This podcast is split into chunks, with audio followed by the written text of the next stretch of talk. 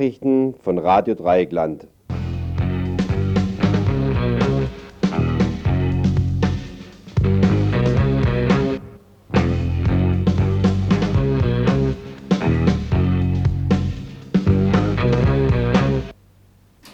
Heute mit zwei Berichten. Der zweite, Gorleben am Hochrhein, atomare Projekte im Schweizer Grenzgebiet.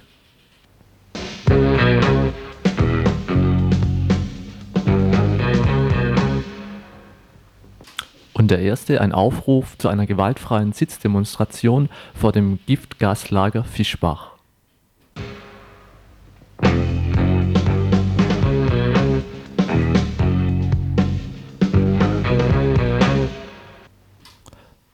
vor dem Giftgaslager Fischbach, 25 Kilometer südlich von Pirmasens, ist vom, 1., äh, vom 26. Juni bis zum 1. Juli eine gewaltfreie Sitzdemonstration geplant. Ich hatte Klaus Fack am Telefon, der die Aktion koordiniert. Ähm, Klaus, könntest du mir ganz kurz äh, vielleicht zusammenfassen, wie ihr darauf gekommen seid, so eine Sitzdemonstration zu machen, also aus welchen Gründen und warum auch genau dort? Ja, es gibt also zwei ganz wichtige Gesichtspunkte.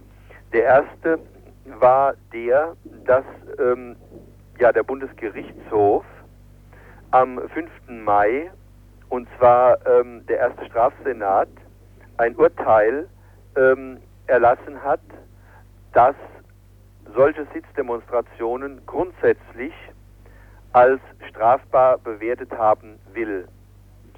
Und ähm, Dagegen richtet sich unser Protest, äh, zumal auch in der Öffentlichkeit der Eindruck entstanden ist, dass das sozusagen das letzte Wort sei, was nicht zutrifft. Diese Entscheidung vom Bundesgerichtshof bindet die unteren Gerichte nicht. Sie können nach wie vor freisprechen. Ja, aber glaubt ihr nicht, dass jetzt ausgerechnet, also weil es jetzt halt jüngst dieses Gerichtsurteil gegeben hat, dass jetzt äh, härter, härter durchgegriffen wird als, als zuvor, also um einfach die Sache ein für alle Mal zu unterbinden? Ja, wir halten es für möglich, dass härter durchgegriffen werden soll und das ist also genau die Stoßrichtung unserer Aktion. Die Stoßrichtung unserer Aktion jetzt auf dieser rechtspolitischen Schiene äh, ist die, äh, dass es uns gelungen ist, innerhalb ähm, von ja, zwei Wochen 1300 Unterzeichnerinnen für einen öffentlichen Aufruf zu dieser Sitzdemonstration zu bekommen. Werden die alle Diese 1300 Unterzeichnerinnen und Unterzeichner ähm, zeichnen gleichzeitig presserechtlich verantwortlich am Wohnort, also dort, wo sie wohnen. Mhm. Durch die Entscheidung des Bundesgerichtshofes sind die Staatsanwaltschaften gezwungen, das heißt, sie sind gebunden, mhm. gegen diese Aufrufer ähm, Strafbefehle zu erlassen. Mhm. Und zwar jeweils an dem Zuständ, für den zuständigen Wohnort. Das heißt, diese 1300 Leute werden die Amtsgerichte und die Landgerichte und die Oberlandesgerichte in 1300 Prozessen in den nächsten Jahren beschäftigen. Mhm. Das ist also eine ganz klare offensive Reaktion. Mhm. Ähm, der zweite Punkt ist der, ähm, dass wir eigentlich schon ähm, seit einiger Zeit in der Friedensbewegung oder Teile in der Friedensbewegung darüber diskutiert haben, dass wir dieses schlimme Problem des Giftgases aufgreifen müssen. Mhm. Ähm, es sind zum Beispiel in diesem Fischbachdepot ähm, etwa 2000 Tonnen Giftgas gelagert. Das Giftgas ist zum Teil äh, nicht mehr transportfähig. Man weiß heute schon gar nicht mehr, wie man das wegkriegen soll durch die Korrosion, weil das schon 30, 40 Jahre dort liegt. Mhm. Und ähm, in Genf laufen die Verhandlungen, das Giftgas völlig aus der Welt zu schaffen. Äh, diese Verhandlungen werden von den Amerikanern blockiert. Die Amerikaner haben neue Giftgaswaffen entwickelt, die sogenannten binären. Das heißt, die Granate besteht aus zwei Kammern und wenn sie detoniert, geht, gehen, geht der Inhalt von diesen beiden Kammern zusammen und es entsteht erst in dem Moment Giftgas. Und vorher, soweit sie getrennt sind, sind sie noch kein Giftgas. Mhm. Und ähm, dieses neue äh, Giftgas soll also an die vorderste Front gebracht werden, weil gesagt wird, das ist die Konfliktlinie, ähnlich wie es bei den Pershings, bei den Raketen war, die jetzt ab, abgeschafft werden sollen. Ja. Und das heißt also, dass in der nächsten Zeit, obwohl die Bundesregierung, das muss man sagen, sich dagegen wehrt, zumindest verbal, äh, aber die Amerikaner ungeheuer drängen, Tonnen auf Tonnen neuen Giftgases in die Bundesrepublik kommen. Und wir wollten eigentlich im Herbst eine große Anti-Giftgas-Aktion in Fischbach machen, Ja. hatten da auch schon Kontakte mit den lokalen Gruppen und haben das jetzt aber verknüpft mit dieser Sache, weil wir also mit dieser Blockade, mit diesen Sitzdemonstrationen, ähm, weil wir eben da die Möglichkeit haben, sozusagen die beiden Dinge zusammenzubringen. Ich sage immer, unser Nein zu den ABC-Waffen ist ein Ja zur Demokratie, denn wir verstehen ja unsere Aktionen als demokratische Aktionen. Okay, gut, jetzt vielleicht noch, weil wir sind hier ganz im Süden unten, äh, noch ganz kurz, wo liegt Fischbach? Also es ist folgendermaßen, ähm, Fischbach ähm, liegt ähm, in der Westpfalz und zwar ungefähr 25 Kilometer südlich von Pirmasens. Ja. Ähm, man fährt am besten mit dem Zug nach Pirmasens und dann mit dem Bus weiter. Ja, Und zwar zur Gemeinde Ludwigswinkel. ja, Ähm, dann äh, ist es so, ähm, dass das Lager ein Riesenlager ist. Es hat 18 Kilometer Umfang mhm. und äh, wir werden dort die Haupttore blockieren, durch die auch die Giftgascontainer fahren. Also wir können nicht alle das ganze Lager blockieren. Ähm, wir machen einen großen Auftakt, in dem wir auch versuchen, die äh, sehr verschlossene Bevölkerung ähm, mit einzubeziehen. Ähm, und zwar jetzt am Sonntag, am 26. Juni, ähm, machen wir eine Demonstration von dem Lager zu diesem Ort Ludwigswinkel. Das ist der am nahegelegenste Ort. Und, äh, auf, und dort machen wir eine Kundgebung, bei der Helmut Gollwitzer sprechen, Dorothee Sölle und äh, man höre und staune der ehemalige Bundesverfassungsrichter Martin Hirsch. Und dieser Bundesverfassungsrichter Martin Hirsch, der dann demnächst also sowieso seinen Prozess bekommt äh, vor einem Amtsrichter in Karlsruhe, Mhm. ähm, der wird wie alle anderen äh, Prominenten auch an der Blockade teilnehmen, die am Montag früh um 6 Uhr beginnt, weil da der Verkehr beginnt und äh, also der Militärverkehr beginnt und wir den äh, gleich an, am Anfang stabil blockieren wollen. Die Aktion geht aber weiter die ganzen Werktage, das heißt also vom Montag, den 27. bis zum Freitag, den 1. Juli. Und ähm, da reisen immer wieder Leute an für einen Tag oder für zwei Tage und machen eben an diesem einen oder diesen zwei Tagen mit. Und jeder, der also auf dem Prinzip steht, das für uns allerdings sozusagen unabdingbar ist, dass es eine gewaltfreie Aktion ist, ist recht herzlich eingeladen, hinzukommen und mitzumachen. Es ist auch eine Kerngruppe da von äh, Leuten mit großer Erfahrung in gewaltfreien Sitzdemonstrationen, die dann denjenigen, die bisher keine Erfahrung haben, vielleicht auch ein bisschen Angst haben äh, oder äh, nervös sind und so weiter, hilfreich zur Seite stehen. Okay.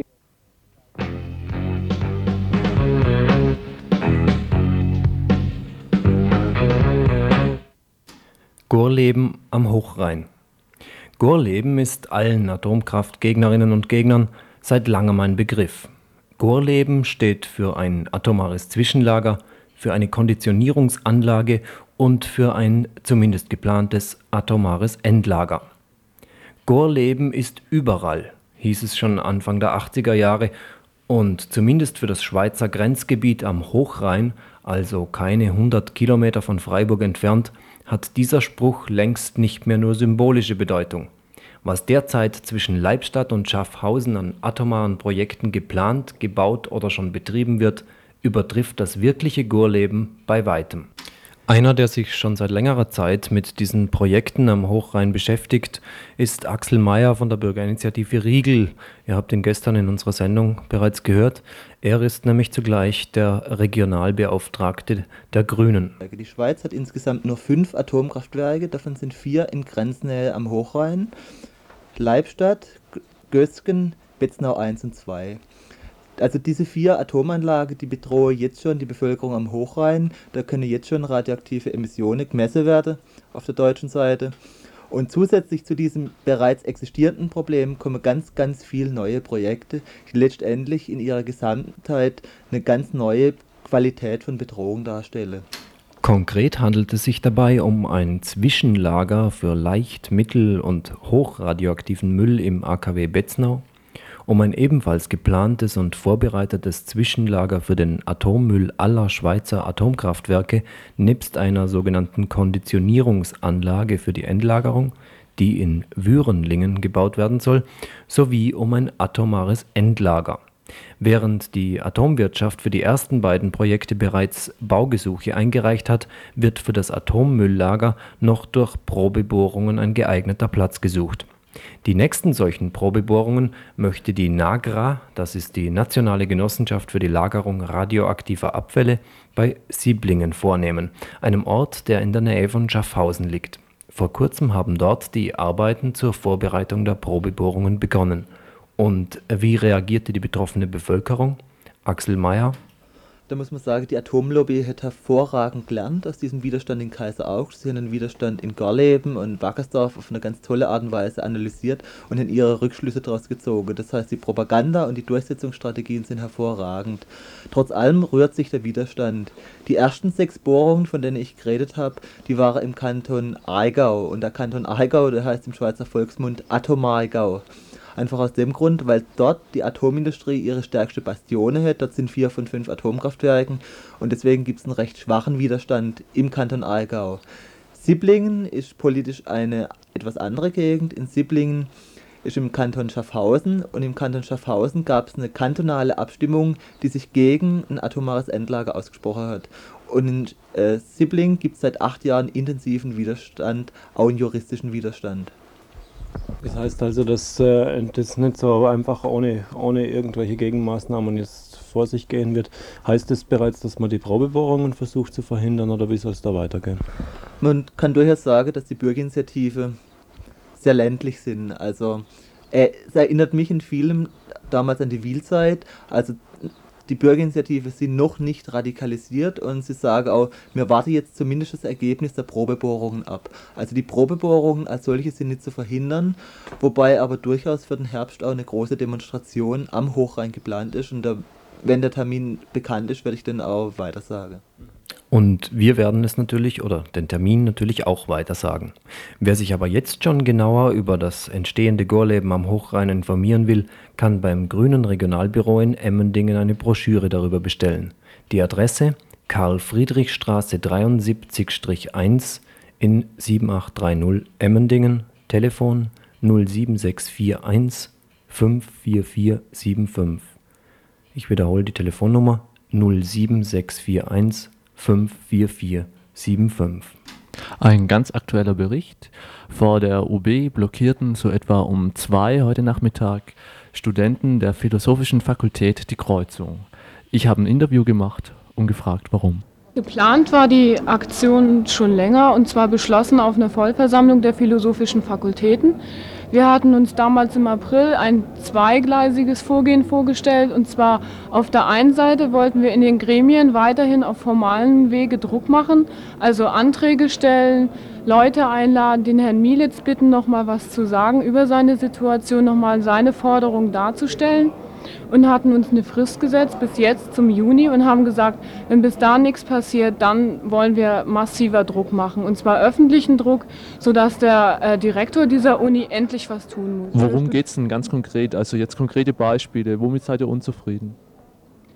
Wir sind damit unzufrieden, dass der, diese Studienberatung als solche ähm, wegfallen wird. Und zwar in dieser ganz speziellen Form, wie sie Herr Mielitz macht. Herr Mielitz hat eine halbe Stelle für die Lehre und eine halbe Stelle für die Zwischenprüfungs- und Erstsemesterberatung. Und dadurch, dass die äh, Beratung in einer Hand ist, äh, ist für uns eine sinnvolle Studienberatung gewährleistet. Das heißt, wenn jemand schon zu Beginn seines Studiums nicht so oder eine verzwickte Kombination studiert, dann weiß Herr Mielitz eben, wie sieht es zur Zwischenprüfung aus. Für uns stellt sich das Problem so dar, sobald das geteilt wird oder jede Fakultät für sich berät, dann ja, gerät der Studierende in ein unendliches Chaos von Adressen, wohin er sich wenden muss. Die Leute sind verschieden kompetent oder keiner fühlt sich kompetent und am Ende ist der Studierende wieder derjenige, ja, der bei diesem ganzen Betrieb hinten rausfällt.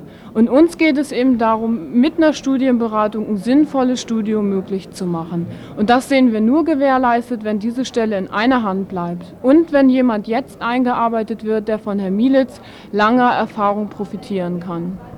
Und wie war jetzt so dein aktueller Eindruck von der ganzen äh, Aktion, also jetzt gerade, wo sie vorbei ist, wie ist es abgelaufen? Bist du zufrieden damit oder warst du schnell vorbei oder ja, es war, war zu schnell vorbei. Es war für uns aber alle klar, dass wir also dann der Aufforderung der Polizei dann Folge leisten würden, weil wir wissen, dass das jetzt nötig, dass das Nötigung ist und dass wir da keine Chance haben. Wir wären gern noch länger da geblieben, einfach um auch ja, die Öffentlichkeit zu zwingen, auf, auf uns zu hören. Der Verkehr fließt wieder. Wir hatten also auf einen größeren Stau gehofft. Man hat uns gehört. Die Presse ist da. Man wird von uns weiterhin hören und das ist uns das Wichtigste. Das waren Nachrichten von Radio Dreieckland.